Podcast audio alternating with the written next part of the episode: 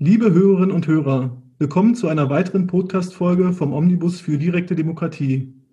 Mein Name ist Charlie Rutz und ich spreche heute mit Gerhard Schuster über Ideen für eine neue Art des Wirtschaftens, das gleichermaßen ökologisch und sozial ist.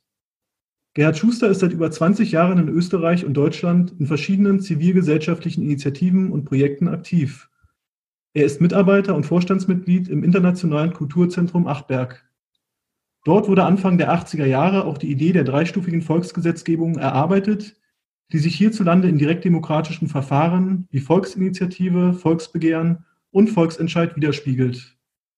Mit dem Verein IG Eurovision arbeitet er in seiner Heimatstadt Wien an der Frage, wie kommen wir zu einer gemeinwohlorientierten Ökonomie im Dienste des Bedarfs von Mensch, Tier und Natur. Er kritisiert, dass im derzeitigen Wirtschaftssystem nur Wachstum und Wettbewerb als der Motor der Wirtschaft gelten, mit dem vorrangigen Ziel der Profitmaximierung. Aktuell arbeitet er mit dem Projekt Europäische Kreditinitiative an der Perspektive einer profitunabhängigen Finanzierung von Unternehmen. Zudem hat er Anfang 2020 eine Initiative für eine Economy for Future gestartet. Ja, lieber Gerhard, dann erzähl uns doch ein bisschen mehr über deine Projekte und Initiativen was ist dein Antrieb dafür? Ja, hallo Charlie. Schön, dass wir heute den Podcast gemeinsam machen. Der Antrieb für unsere Initiativen. Ja, vielleicht muss ich so anfangen, dass man, dass man ja die Frage nach der Wirtschaft, nach der Ökonomie ja eigentlich auch wirklich so in den gesamtgesellschaftlichen Rahmen stellt. Also die, die Wirtschaft gehört ja sozusagen zu unserem sozialen Leben dazu, wie auch die Politik, die Demokratie, die Kultur. Alles das zusammen ist sozusagen unsere, unsere Welt, unsere gesellschaftliche Welt.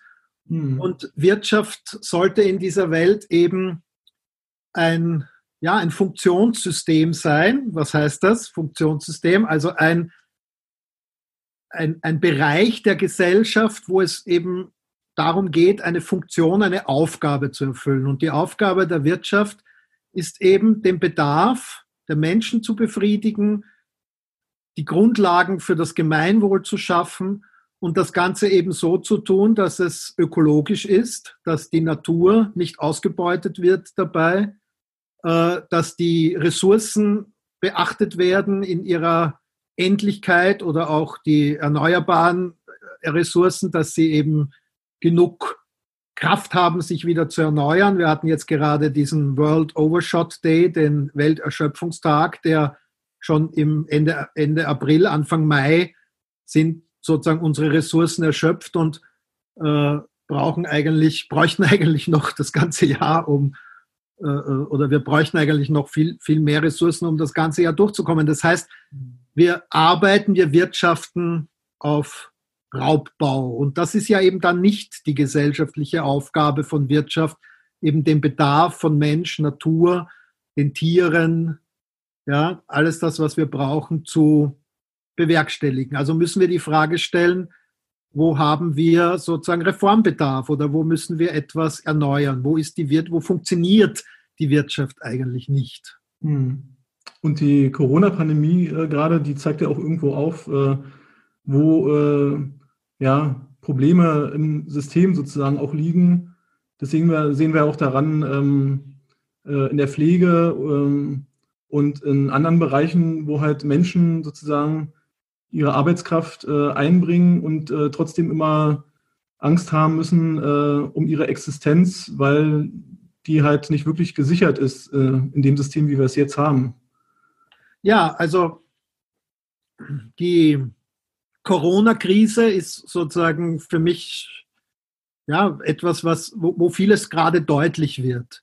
Ich fand schon im letzten Jahr, 2019, es sehr, sehr entscheidend, dass wir mit der Economy for Future Allianz, mit dieser Bewegung der jungen Menschen, mit Greta Thunberg sozusagen an der Spitze oder vorangehend, äh, dieses, dieses klar bekommen haben, dass eben, dass eben wir ja wirklich vor einer Grenze stehen, vor einer, ich, ich habe immer gesagt, jetzt vor einer neuen Alternativlosigkeit. Und die alte Alternativlosigkeit war ja die, ich glaube, es war geprägt von Margaret Thatcher, There is no alternative und das war bezogen auf den Markt, auf die Marktwirtschaft. Also dass sozusagen das Kaufen und Verkaufen von einzelnen Individuen, äh, die ihren Interessen dabei folgen, dass aus dem Gesamtgeschehen dieser Vorgänge auf einem abstrakt gedachten Markt, der Markt regelt alles, ja, auf diesem abstrakt mhm. gedachten Subjekt, äh, dass es dazu keine Alternative gibt. Und Angela Merkel zum Beispiel hat mal gesagt, die Demokratie muss marktfähig werden und so. Also dieser Marktbegriff, der gilt eben so, so der ist so dominant geworden. Und mhm. diese Fridays for Future Bewegung hat dann aufgezeigt, oder das, was wir ja natürlich schon lange wissen, den Klimawandel, der Arten, das Problem des Artensterbens, der, die Bodenerosion, der Wassermangel in weiten Teilen der Welt. Also eine umfassende ökologische Krisensituation eigentlich, die wir da haben. Mhm. Und das wissen wir schon lange, aber, aber die, im letzten Jahr ging das so richtig nochmal ins Bewusstsein, dass wir eigentlich sagen, ja, die wirkliche Alternativlosigkeit ist doch die, dass wir unsere Lebensgrundlagen erhalten müssen, weil es sonst gar nicht mhm. weitergeht. Und die mhm. Corona-Krise, auf die du jetzt ansprichst, macht es von einer zweiten Seite her sichtbar, dass unsere Wirtschaft eben nicht krisenfest ist. Und ja, dass, ja. wenn wir jetzt davon sprechen, dass wir in eine, in eine Wirtschaftskrise kommen aufgrund der Maßnahmen bezüglich der Pandemie, äh, dann ist das eben die Krise einer nicht krisenfesten Wirtschaft. Hm. Ich denke, vielleicht passt es ganz gut, jetzt mal auf die Einkommensfrage äh, direkt zu sprechen ja. zu kommen. Im Aufruf der Europäischen Kreditinitiative heißt es wörtlich, damit die Wirtschaft nicht länger nur den Intentionen gewinnorientierter Anleger und Investoren ausgeliefert bleibt, soll aus dem System der europäischen Zentralbanken eine profitunabhängige, permanente Finanzierung für Unternehmen geschaffen werden. Wenn sie in kooperativen Zusammenschlüssen nachhaltig und zukunftsorientiert für den Bedarf der Menschen tätig sind und dabei zugleich die Lebenssphäre der Natur schützen, erhalten sie fortlaufend zinsfreie Kredite. Dafür verpflichten sie sich, vergleichbare Einkommen wie in öffentlichen Einrichtungen zu zahlen und mit den Gewinnen dem Gemeinwohl zu dienen. Dadurch wird auch solchen Unternehmen, die gesellschaftsrelevante Aufgaben erfüllen, aber die erhaltenen Kredite nicht aus eigenen Einnahmen ablösen können oder sollen, solidarisch die Kreditrückzahlung ermöglicht. Ähm, also laut der Forderung äh, soll das Einkommen ja auch ein Grundrecht sein, das auch demokratisch hervorgebracht und ausgestaltet werden muss. Ja. Dabei ist auch eine Ober- und Untergrenze sowie die Einführung eines bedingungslosen Grundeinkommens vorgesehen. Und letzteres gewinnt ja in der öffentlichen Debatte immer mehr an Bedeutung. Also erst kürzlich ähm, hat Susanne Wiest ja eine Bundestagspetition eingereicht, die von 176.000 Menschen unterstützt wurde. Ja, genau. Und, ähm, sie fordert darin, äh, dass wegen der wirtschaftlichen Auswirkungen der Corona-Pandemie und der damit verbundenen Einkommensausfälle für viele Bürgerinnen und Bürger kurzfristig und zeitlich begrenzt ein bedingungsloses Grundeinkommen äh, eingeführt wird. Das soll ja auch existenzsichernd sein und die gesellschaftliche Teilhabe ermöglichen. Ich meine, Susanne Wiest und andere Akteure setzen sich ja schon seit vielen Jahren äh, für ein dauerhaftes bedingungsloses Grundeinkommen ein, also unabhängig auch von Krisen, wie wir sie jetzt haben mit Corona. Ich finde diesen Aspekt sehr wichtig und der ist ja auch Bestandteil der Kreditinitiative, dass wir also von der Lohnabhängigkeit wegkommen damit unsere Existenz gesichert ist, eben auch äh, jetzt in Krisenzeiten. Arbeit und Einkommen müssen doch voneinander entkoppelt werden, sodass man nicht mehr für Geld arbeiten muss, sondern Geld erhält, um arbeiten zu können aus Liebe zur Sache. Wie siehst du das? Ja, also du hast die Kreditinitiative zitiert. Das möchte ich nochmal vorweg mal nur ganz kurz das nochmal betonen, dass das klar ist. Also es geht um das Geld, es geht um die Finanzierung von Wirtschaft. Und mhm. das Geld äh, kommt durch Kredite ins Spiel. Ja, und ähm, deshalb auch Europäische Kreditinitiative. Und es geht um die Frage einer profitunabhängigen Wirtschaft, weil das, was wir heute haben, das Geld sozusagen auch zu Unternehmen fließt für Investitionen, für die Finanzierung der Wirtschaft durch Eigenkapital, das ist alles profitorientiert. Aber da, wo wir eben durch Kredite das Geld eigentlich ins Spiel bringen, brauchen wir den Profit gar nicht, weil das, was wir an Geld schöpfen, das, was wir an Geld ins Spiel bringen, das kann deshalb ins Spiel gebracht werden, weil eben Menschen in der Arbeit miteinander etwas von Wert hervorbringen. Und das, was dann den Wert hat, was dann auch einen Preis hat, das entspricht genau dem Geld, das auch die Menschen als Einkommen insgesamt erhalten können. Also sozusagen das Einkommen bezieht sich auf alles Produzierte, alles, was in unserer Wirtschaft durch die große vernetzte weltweite Zusammenarbeit von Menschen in unterschiedlichsten Unternehmen geleistet wird, hervorgebracht wird an Waren und Dienstleistungen, mhm. äh, hat sozusagen in der Summe der Preise idealerweise oder vom, vom, vom, vom, vom Gedanken her betrachtet, hat in der Summe aller Preise genau die Summe aller herausgegebenen Einkommen, also das, was die Menschen als Einkommen haben. Und mhm. jetzt in der, und ich komme dann gleich noch zum Grundeinkommen, aber jetzt in der Corona-Krise wird ja etwas so deutlich. Jetzt wird plötzlich ein Kellner in einem Restaurant oder ein Hotelier oder ein, ein Mitarbeiter in einem Fußballstadion, der an der, an der Kasse die Tickets verkauft, äh, der wird im Moment gar nicht gebraucht, weil er ja, weil ja die Stadien zu haben, die Hotels und die Restaurants auch zu haben in der Corona-Zeit durch die Maßnahmen und er wird nicht gebraucht. Aber es ist ja ganz offensichtlich, dass er eben auch in dieser Zeit trotzdem weiter konsumieren muss. Also seine Bedürfnisse sind ja deshalb nicht da. Er ist ja keine Maschine, die man einfach abschaltet, solange sie nicht gebraucht wird und dann wieder einschaltet, wenn sie wieder gebraucht wird. Ja, genau. Das heißt, also er kann er kann weiter, also er kann weiter, er muss weiter ein Einkommen haben, er muss seine Miete bezahlen, er muss seine Lebensmittel bezahlen. Und jetzt kann man ja aber sehen, wenn gleichzeitig das, das Hotel nicht gebraucht wird, weil gerade niemand Urlaub macht oder keiner eine Dienstreise machen kann, wird das Hotel nicht gebraucht.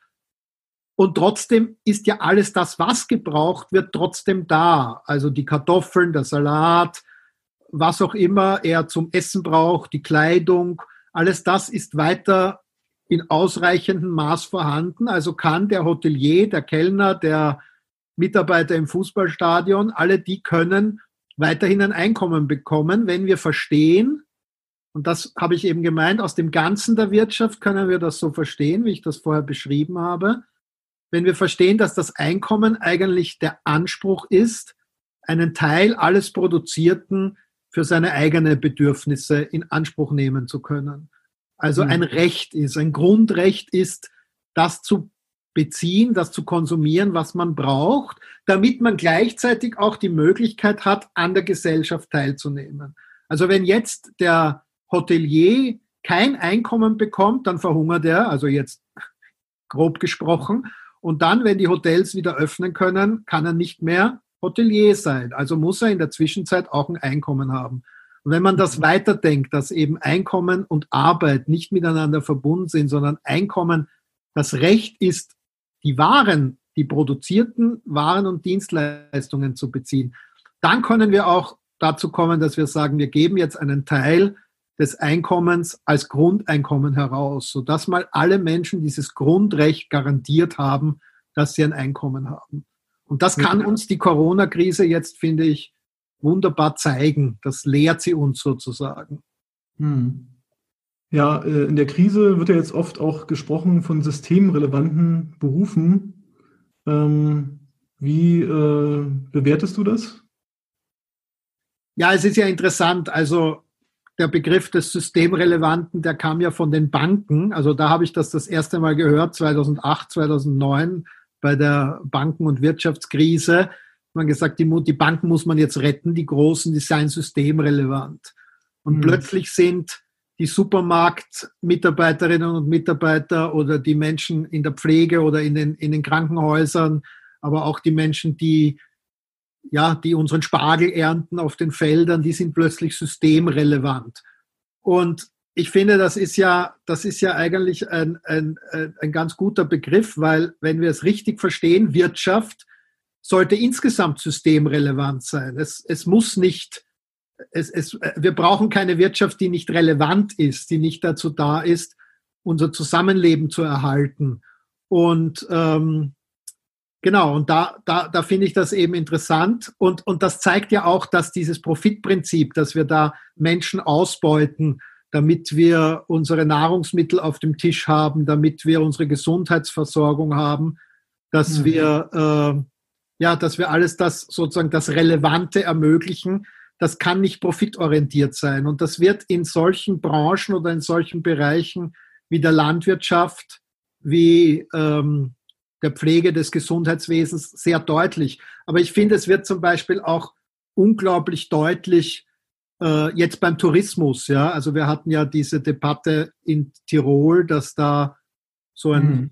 so Super Spreading Event war, wo der Coronavirus sich besonders, das Coronavirus sich besonders verbreitet hat. Und dann kommt man drauf, wie absurd das eigentlich ist. Ja, also was ist eigentlich, man kann ja nicht so einen Tourismus haben, man kann ja nicht durch die ganze Welt fliegen und gleichzeitig unsere Natur zerstören. Äh, also auch da, was, was ist die Zukunft des Tourismus oder des Flugverkehrs? Müsste mhm. nicht, und das wäre ja auch zum Beispiel ganz im Sinne der Kreditinitiative, man könnte ja zum Beispiel jetzt die zu rettenden Fluglinien assoziieren, zusammenfügen mit den, mit den Bahnunternehmen. Ja? Also dass man eigentlich sagt, der Auftrag der Luftfahrtunternehmen, der Flugunternehmen ist es, selbst dafür zu sorgen, dass in dem Mix von Verkehr, in den Mix von Transportmöglichkeiten der Flug auf ein notwendiges Fliegen auf ein notwendiges Minimum reduziert wird und von den Profiten, die dann vielleicht doch noch entstehen aus der aus der Flug, aus den Flugtickets, die man verkauft, die man dann vielleicht auch teurer ansetzen muss, äh, finanziert man den Ausbau der Bahn. Also dass man die mhm. Aufgabe, die gesellschaftliche Aufgabe Verkehr als ein Ganzes denkt und fragt, wie gestalten wir, und das ist immer diese Frage auch unserer Kreditinitiative oder der Economy for Future, wie gestalten wir die Wirtschaft eigentlich aus dem Ganzen heraus? Mhm. Und, äh, und wir gestalten sie dann aus dem Ganzen heraus, wenn wir Fliegen und Bahnfahren nicht als Konkurrenz sehen, sondern beides als zwei Bausteine der Aufgabe, den Transport von Personen und Waren zu organisieren. Mhm. Und wie können wir das so organisieren, dass es nach, dass es immer ökologischer und sozial verträglicher wird? Mhm. Wo du gerade ansprichst, auch äh, das Fliegen zum Beispiel. Ähm, durch die Krise ist es ja jetzt dazu gekommen, was wir auch gerade zusammen hier machen, äh, dass äh, viele Menschen natürlich jetzt äh, den digitalen Raum nutzen, äh, um sich zu treffen. Und das kann perspektivisch ja gerade im Wirtschaftsbereich mit dazu beitragen, dass das Fliegen reduziert wird, gerade auch in der internationalen Zusammenarbeit dass also verstärkt auf virtuelle Meetings und digitale Kommunikation gesetzt wird, statt auf die klassische Dienstreise. Wobei natürlich auch nicht vergessen werden darf, dass das Bewegen in der digitalen Welt mit einem enormen Stromverbrauch verbunden ist und das muss man also auch in den Griff bekommen. Viel wichtiger ist aber eine ökologische und soziale Verkehrswende. Kürzlich fand ja der sogenannte Autogipfel statt und im Raum stand einmal mehr die Abwrackprämie bzw. Kaufprämie. Ähm, stattdessen sollte seitens der Politik doch sichergestellt werden, dass finanzielle Hilfen daran gebunden sind, dass diese in ökologische und nachhaltige Zukunftstechnologien fließen? Ja, also ich, das ist, das ist, sind alles hochspannende Themen, die jetzt wieder sichtbar werden und so evident werden, finde ich.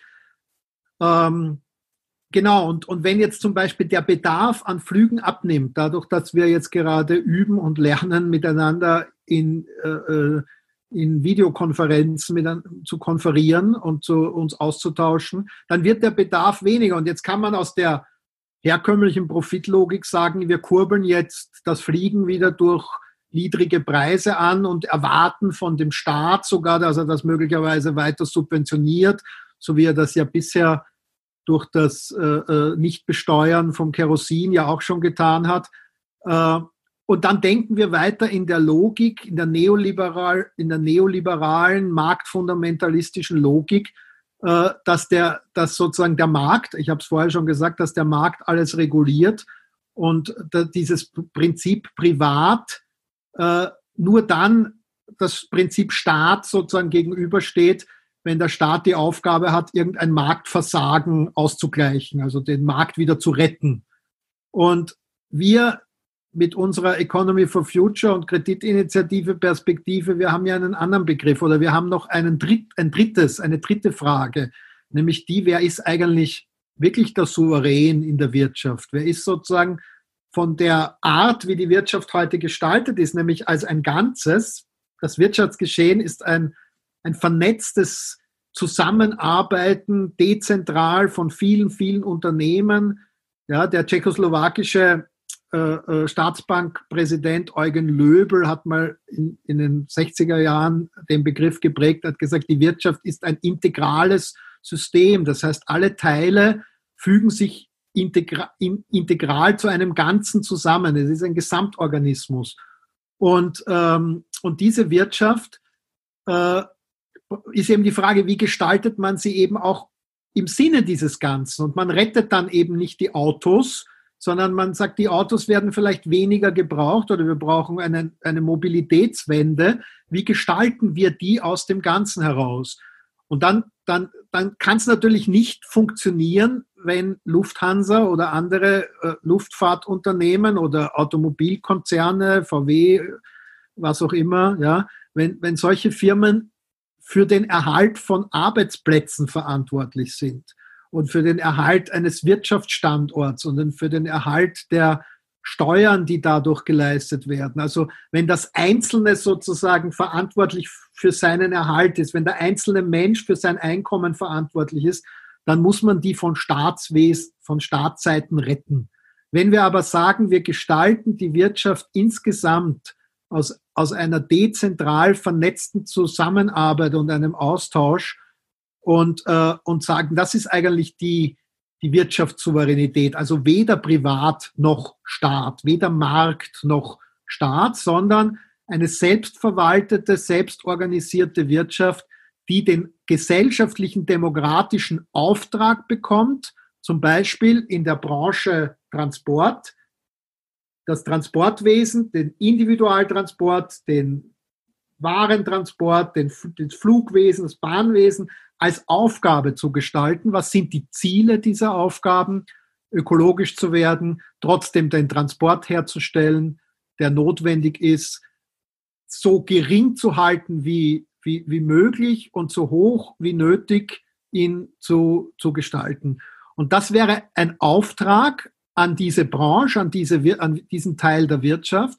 Und das können, das betrifft letztlich die ganze Wirtschaft, aber ich finde zum Beispiel an dem an dem Beispiel, dass wir jetzt versucht sind, Automobilkonzerne zu retten und Fluglinien zu, zu verstaatlichen oder, oder zu, und zumindest ähm, äh, zu unterstützen, zu retten, könnten wir gerade dort zum Beispiel mal so einen Ansatz für ein kooperatives, assoziatives Wirtschaften beginnen. Das könnte daran deutlich werden ja. worum es eigentlich geht in der Wirtschaft.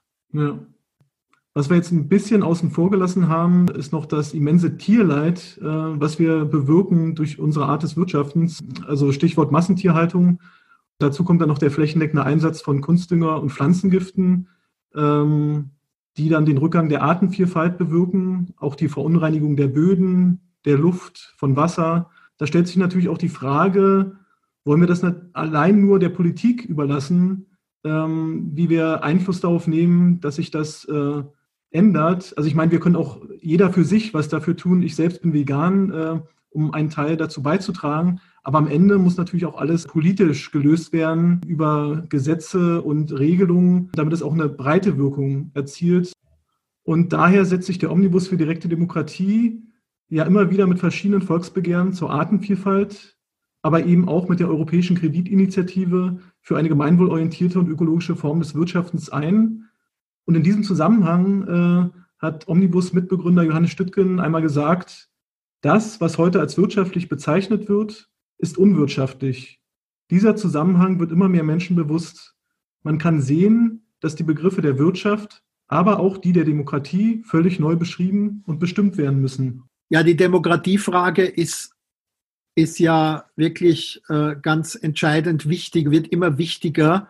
Äh, denn wenn wir jetzt die, diese ganze ökologische Dimension, die du angesprochen hast, äh, und die Corona-Krise ist auch Teil dieser ökologischen Krise, weil auch das hängt zusammen mit der Artenvielfalt und mit, dem, mit der Art, wie wir mit der Tierwelt umgehen. Äh, das wäre ein eigenes Thema. Und, äh, aber das heißt, die viel größere Perspektive, die wir haben und wovon die Corona-Krise nur ein kleiner Teil ist, ist eben die, der ökologischen Krise oder ich sage eben auch einer ökologischen Revolution, die jetzt vor uns steht. Mhm. Und das ist, so wie wir jetzt vielleicht sagen können, dass die Corona-Krise eine Aufgabe aller Menschen ist. Ja, wir, wir bleiben alle zu Hause und wir halten weniger Kontakt, um alle im Zusammenwirken aller Menschen jetzt mal für ein paar Monate oder ein Jahr äh, eine Pandemie abzuwenden. So ist eigentlich die ökologische Herausforderung eigentlich eine Lebensaufgabe aller jetzt lebenden Menschen. Das heißt, alle jetzt lebenden Menschen werden bis zu ihrem Lebensende damit zu tun haben, unsere gesellschaftlichen Verhältnisse so zu ändern, dass wir unsere Lebensgrundlagen auf dem Planeten Erde erhalten können.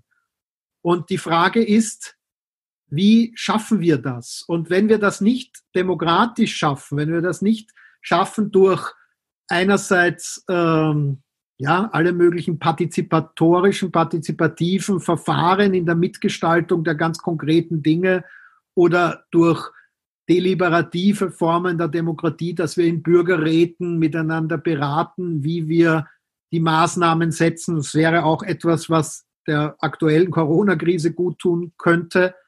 Äh, und eben aber auch ganz fundamental die Volksabstimmung ins, ins Auge fassen, also dass wir sagen, es muss komplementärdemokratisch, also auf zwei Säulen ruhend, die direkte Ausübung der Demokratie durch Volksinitiativen, Volksbegehren, Volksentscheid und durch Wahlen, äh, durch das repräsentativ-demokratische System in der Zusammenwirkung eigentlich alles das geschehen, alle die weichen Fragestellungen, die ja wirkliche Lebensfragen unserer Gesellschaft sind, in unseren einzelnen Staaten, aber immer mehr auch darüber hinaus, weil die, global, äh, die, die ökologische Krise ist eine globale Krise auf europäischer Ebene zumindest mal für einen nächsten Schritt wirklich demokratisch getroffen werden, weil die Alternative ist, die Alternative ist, dass wir einen Autokratismus haben, vielleicht so nach chinesischem Modell, und dadurch quasi Maßnahmen setzen gegen diese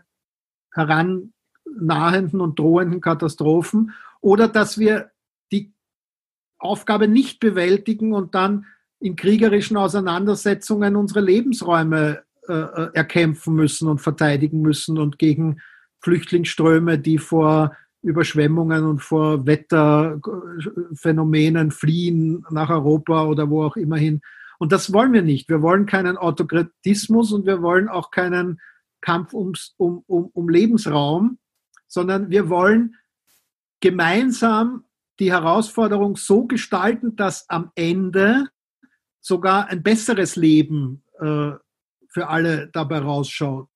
Unser überbordender Konsumismus, den wir in unserer westlichen Welt oder in der nördlichen äh, Hemisphäre sozusagen pflegen, der steht ja einerseits in keinem Verhältnis zu dem, was, was in weiten Teilen der Welt überhaupt nicht möglich ist, ja, äh, was ja schon absurd ist. Und auf der anderen Seite macht der uns ja auch nicht glücklich, ja, oder der macht uns nicht, es ist kein lebenswertes Leben.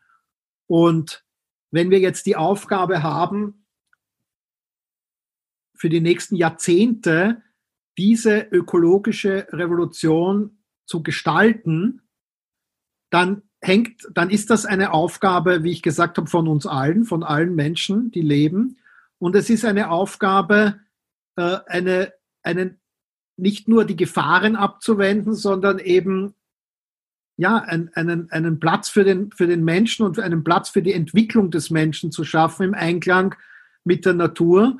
Äh, und das bezeichne ich auch immer als die fröhliche Revolution. Ja, also, dass wir es proaktiv anpacken, dass wir es gestalten, dass wir etwas aus der Krise machen und einerseits gar nicht zurückgehen zur Normalität, ja, also so wie, wie es ja jetzt immer heißt in der Krise, wann kommen wir wieder zurück zur Normalität, sondern dass wir jetzt diesen Schwung nützen und verstehen, wir müssen die Krise gemeinsam gestalten.